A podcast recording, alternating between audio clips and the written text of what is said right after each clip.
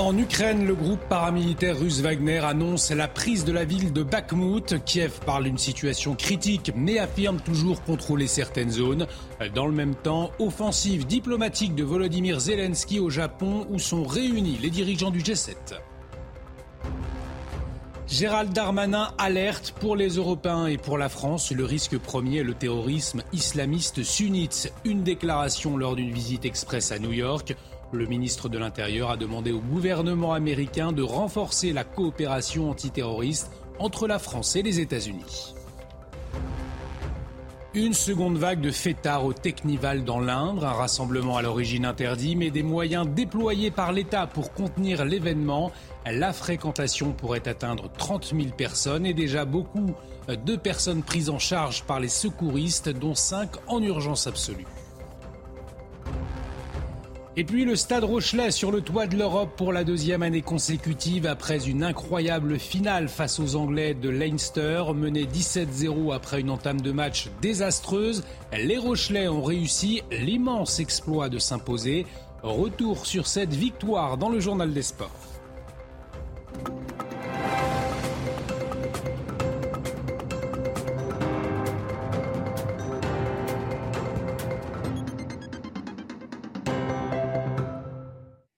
Très heureux de vous retrouver. Bienvenue dans l'édition de la nuit. À la une de l'actualité, la guerre en Ukraine à la fois avec l'offensive diplomatique du président ukrainien au sommet du G7 au Japon. On y revient dans un instant.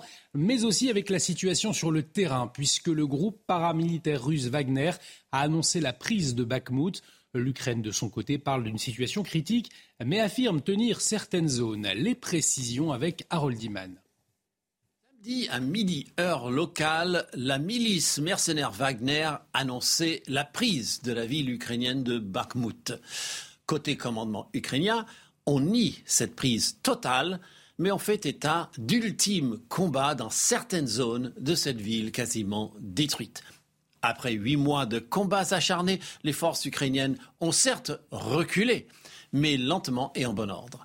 Les assauts de Wagner ont été nombreux et le patron de la milice, Evgeny Prigogine, encore récemment appelé l'armée russe à l'aide. Aujourd'hui, il proclame fièrement sa victoire. Le prix à payer a été élevé.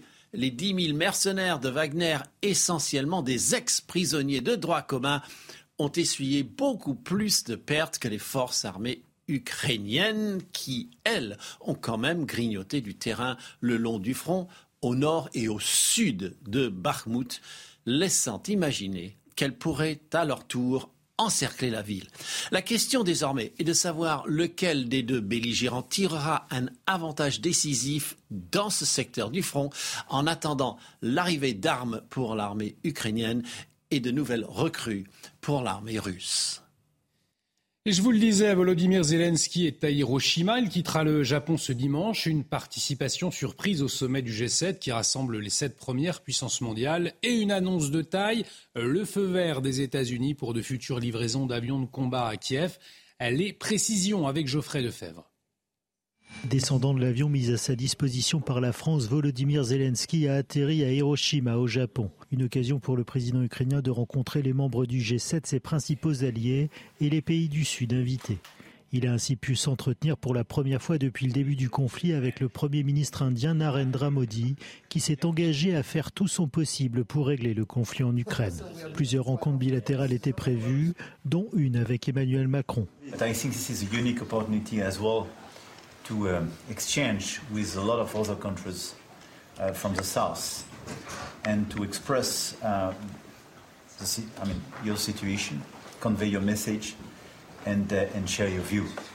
And we will discuss about that, but I, I do believe that we can, it can be a game changer. Hier, les États-Unis ont assuré soutenir une initiative commune visant à entraîner des pilotes ukrainiens sur des avions de combat et se sont dit prêts à autoriser d'autres pays à fournir à Kiev des avions F-16 de fabrication américaine. La semaine dernière, le Royaume-Uni s'est déjà engagé à former des pilotes ukrainiens sur des F-16, le Danemark également. Enfin, le G7 a appelé la Chine à faire pression sur la Russie pour qu'elle cesse son agression. Alors très concrètement, ces livraisons de F-16, que vont-elles changer? Quelles conséquences sur le terrain? Nous avons posé la question à Guillaume Lascon, il est historien militaire, écoutez-le. La livraison de F-16, finalement, elle va d'abord avoir un impact symbolique euh, immédiat, mais la transformation des pilotes ukrainiens euh, et leur passage sur F-16, elle va prendre plusieurs semaines, voire plusieurs mois. C'est-à-dire que leur euh, impact militaire à proprement parler, il n'aura pas lieu avant probablement une prochaine offensive et sans doute pas doute pas dans celle qui pourrait se, lancer dans, dans quelques semaines, à moins qu'elle n'ait déjà débuté. Dans l'actualité également, cette alerte de Gérald Darmanin sur la menace terroriste qui plane sur l'Europe. Le ministre de l'Intérieur s'est exprimé depuis New York. Une visite officielle pour renforcer la coopération policière et judiciaire entre la France et les États-Unis. Voyez les explications de Mathilde Couvillers-Flornois. Déplacements et déclarations éclairs de Gérald Darmanin hier à New York. Lors d'un court entretien, le ministre de l'Intérieur s'est alarmé d'une reprise de la menace terroriste en Europe, sans donner plus de détails. La reconstitution de cellules de Daesh au Levant dans la perspective des grands événements que va organiser la France sont des moments de risque important d'attentats terroristes. À la veille des Jeux Olympiques de Paris en 2024, Gérald Darmanin a demandé au gouvernement américain de renforcer leur coopération antiterroriste, notamment auprès de la chef de police new-yorkaise, Keishante Sewell. On est venu leur rappeler que pour les Européens et pour la France, le risque premier est le terrorisme islamiste sunnite et que la collaboration antiterroriste entre services de renseignement est absolument indispensable. Gérald Darmanin s'est dit rassuré par ses entretiens avec les autorités américaines, durant lesquels des informations confidentielles ont été échangées. Pour rappel, le dernier attentat islamiste en France remonte à 2021, où une policière a été tuée au couteau à Rambouillet. La seconde vague de fêtards arrivée tout au long de cette nuit de samedi à dimanche au Technival dans l'Indre, un rassemblement à l'origine interdit, je vous le rappelle, mais des moyens déployés par l'État pour contenir l'événement, comme un important dispositif médical, sanitaire et logistique, avec notamment la réquisition de bouteilles d'eau potable et déjà beaucoup de personnes prises en charge par les secouristes, dont cinq en urgence absolue. Les précisions sur place de Solène Boulan avec Jules Bedeau. Cette nuit, c'est la plus importante du festival en termes de fréquentation. Euh, près de 30 000 personnes sont présentes ici euh, sur le site du Technival. Euh, pour cela, un gros dispositif de sécurité a été mis en place. 320 gendarmes sont présents pour effectuer des contrôles aux abords du site qui, on le rappelle, est un champ privé. Alors ce champ, il appartient à un agriculteur. Il s'appelle Dominique. Nous l'avons rencontré. Il attend de pouvoir récupérer son terrain. Bah, ils ont l'habitude de faire comme ça. Hein. Moi, je, moi, savais pas que ça existait des trucs comme ça, de pareil. Hein. Qu'est-ce que vous voulez que j'y fasse? Un coup qu'ils s'installent, ils sont 30 000. Ils viennent petit à petit, on peut pas les déloger. Hein. C'est pas possible. Hein. Il faut pas les attaquer. Il faut les laisser faire jusqu'à temps qu'il ait fini. Parce que sans ça, si vous les attaquez, vous voulez les déloger, eh ben ils se rebifferont. Ça, c'est obligé. Ils sont pas méchants. Ils sont pas méchants. J'ai parlé avec eux. Ils sont pas méchants les jeunes là. Alors l'ambiance elle est plutôt euh, festive mais surtout euh, très bruyante et la musique elle n'est pas prête euh, de s'arrêter puisque les technivaliers comptent rester jusqu'à ce dimanche voire jusqu'à lundi.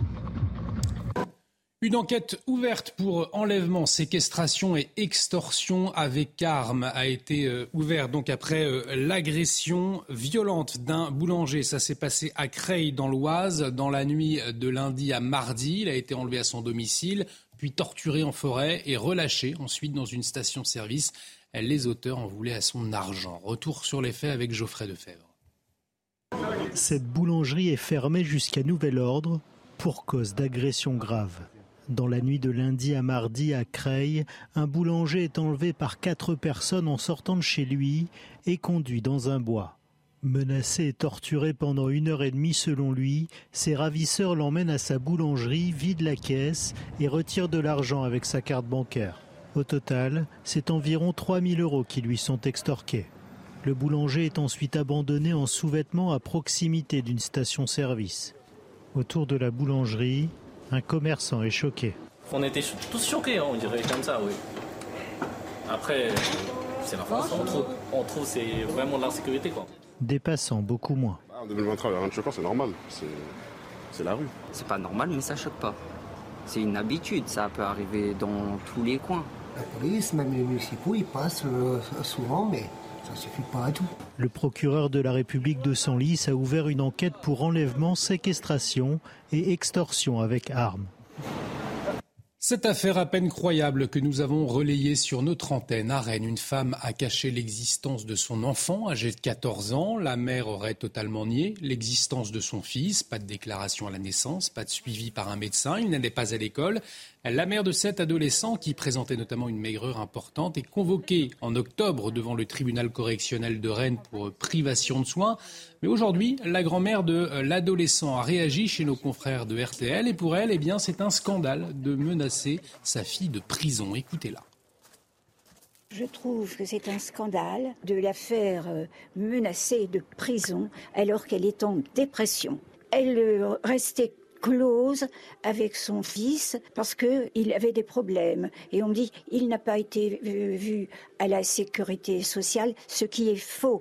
Elle est allée deux ans au restaurant du cœur pour nourrir son enfant. Alors, c'est loin de, ne pas le nourrir comme les gens qui lui veulent du mal le disent. Il faisait 30 kilos. Oui, mais il est asiatique, qu'il est tout petit. Qu'on la sorte de ses griffes, de ces gens qui ne lui veulent que du mal. Mais elle a besoin d'être soignée. Affaire pleine de mystères. Cette polémique à présent, les chefs d'établissement scolaires de Toulouse ont reçu une demande de policiers euh, pour compter les élèves absents le 21 avril dernier. je vous le rappelle, c'était le jour de la fête de l'Aïd euh, qui signe la fin du ramadan. Demande faite par mail par des policiers référents de l'éducation nationale. Le rectorat de Toulouse dément toute implication. Alors face à cette demande, eh bien, les professeurs, eux, sont indignés. Marine Sabourin.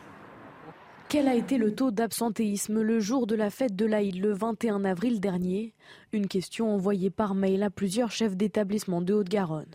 À la demande des services de renseignement, nous vous sollicitons pour connaître le pourcentage d'absentéisme lors de la fête de l'Aïd. Un message signé par plusieurs correspondants police, sécurité, école, des policiers référents de l'éducation nationale qui agiraient à la demande des services de renseignement territoriaux. Une demande réalisée sans l'aval du rectorat de Toulouse qui ordonne aux directeurs d'école de ne pas y répondre. En aucun cas nous ne menons des enquêtes de la sorte. Dès que les chefs d'établissement et directeurs d'école nous ont informés de cette requête, consigne a évidemment été donnée de ne pas y répondre.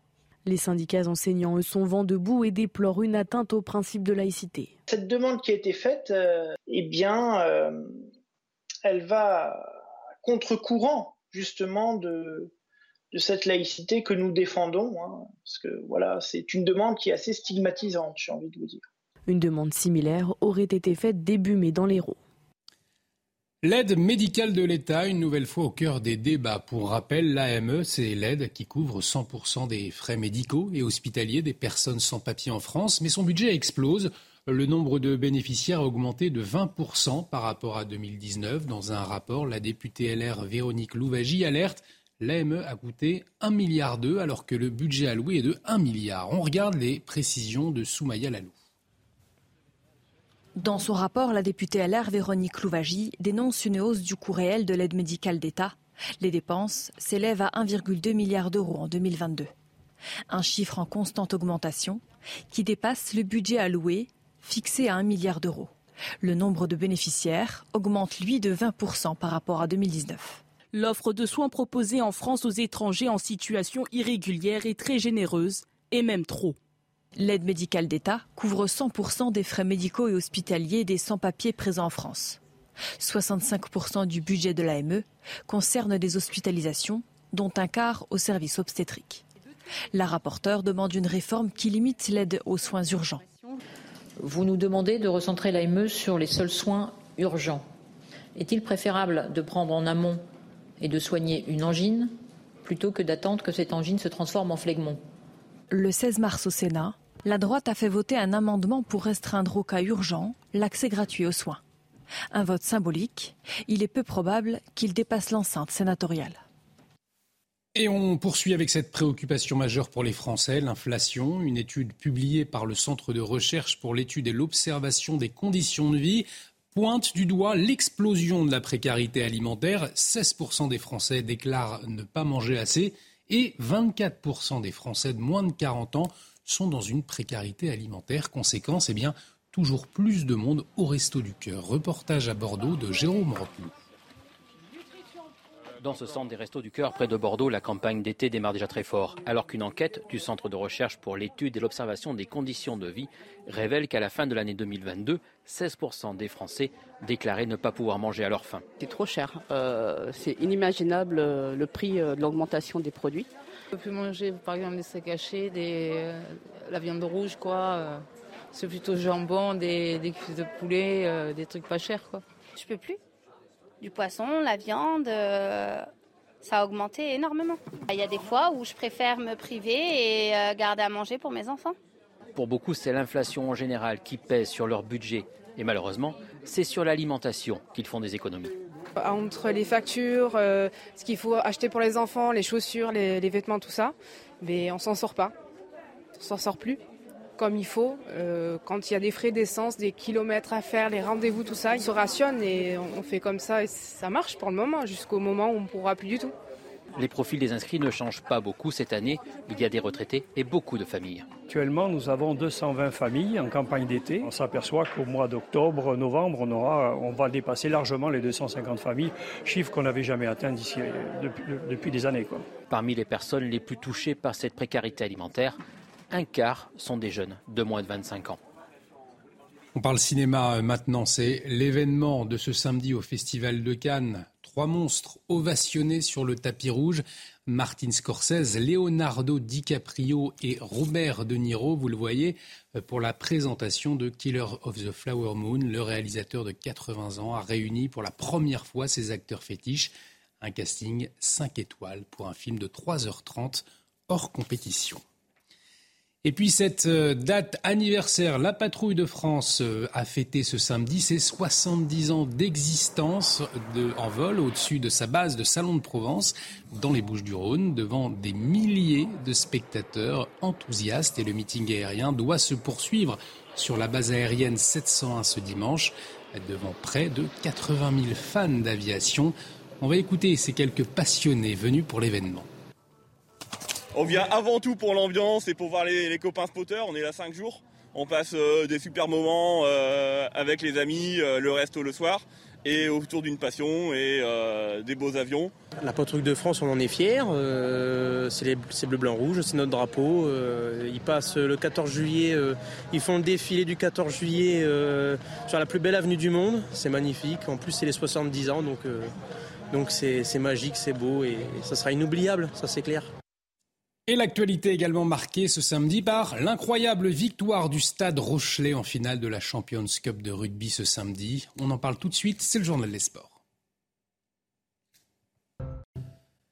Et on démarre donc ce journal des sports avec l'exploit de La Rochelle, de nouveau sacré champion d'Europe au terme d'un match complètement dingue. Les Rochelais ont dominé euh, le Leinster 27 à 26, pourtant à domicile dans un Aviva Stadium bouillant. Le Leinster mène 17 à 0 en seulement 12 minutes de jeu. Mais La Rochelle va revenir petit à petit dans le match pour finalement passer devant à 8 minutes de la fin du match grâce à un essai transformé. On écoute Grégory Aldrit, troisième ligne de La Rochelle. On a besoin de rentrer à La Rochelle, de, voir notre, notre port, notre, notre vieux port plein à craquer de, de Rochelais. Et je suis persuadé que qu'on se rend pas compte de ce qu'on a fait ce soir. C'est quelque chose d'énorme. C'était ouf à Marseille. C'était juste fou à Marseille. Je pensais que, j'avais touché un sommet au niveau des émotions avec, euh, avec le match, avec, avec le port. Et euh, franchement, ça s'arrête jamais. Du football également ce samedi et de la Ligue 1 et la victoire de Lille de Buzyn contre Marseille. L'OM avait pourtant ouvert le score grâce à Jonathan Klaus. Mais après une première période insipide, les Lillois reviennent dans le match grâce au 22e but de Jonathan David. Et c'est un autre Jonathan, mais cette fois Bamba, qui permet aux Dogs de prendre les devants. Marseille a sans doute dit adieu à la deuxième place. Lille, de son côté, peut encore rêver à la quatrième place synonyme, je vous le rappelle, d'Europa League.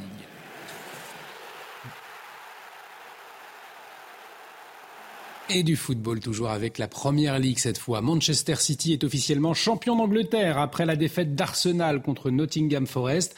Benjamin Sautret revient pour nous sur le match qui a fait basculer le championnat. Maintenir l'espoir, repousser l'échéance, c'est dans un City Ground bouillant qu'Arsenal vient tenter de mettre une petite pression sur le leader Manchester City. Gabriel Jesus alerte très tôt Kaylor Navas. Mais Nottingham Forest lui rêve d'assurer son maintien et répond moins de 10 minutes plus tard. Morgan qui va donner euh, la peine de donner ce ballon vers euh, Winnie. Ah Winnie Et Nottingham Forest est virtuellement maintenu. À ce moment, les Gunners ont eux officiellement perdu le titre. La défaite est interdite alors Arsenal pousse, trop manque le cadre d'un rien, 1-0 à la pause. Même intensité à la reprise, mais toujours le même manque de réussite. Saka bute sur le portier costaricien. La domination a beau être totale, les Gunners sans solution passent tout proche du 2-0. Ils s'inclinent toutefois sur le plus petit des scores. Manchester City est donc champion d'Angleterre, troisième sacre consécutif. Pour la troisième fois seulement de son histoire, Nottingham Forest fait tomber Arsenal à domicile et se sauve de la plus belle des manières. Et on termine avec du tennis et la victoire d'Olger Rune sur Casper euh, Ruud en demi-finale du Master 1000 de Rome. Une victoire en 3-7 et 2h42 minutes de jeu. 6-7, 6-4, 6-2. Holger Rune a enfin pris le meilleur sur Ruud après 4 euh, défaites lors de leurs 4 premières confrontations. Le Danois de seulement 20 ans peut rêver euh, remporter son deuxième Master 1000 après Paris en 2022. Il affrontera en finale le Russe Danil Medvedev.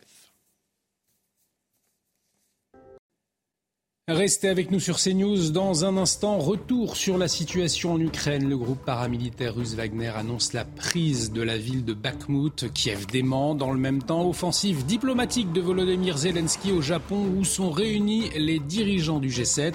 Les détails à suivre dans l'édition de la nuit. Retrouvez tous nos programmes et plus sur cnews.fr.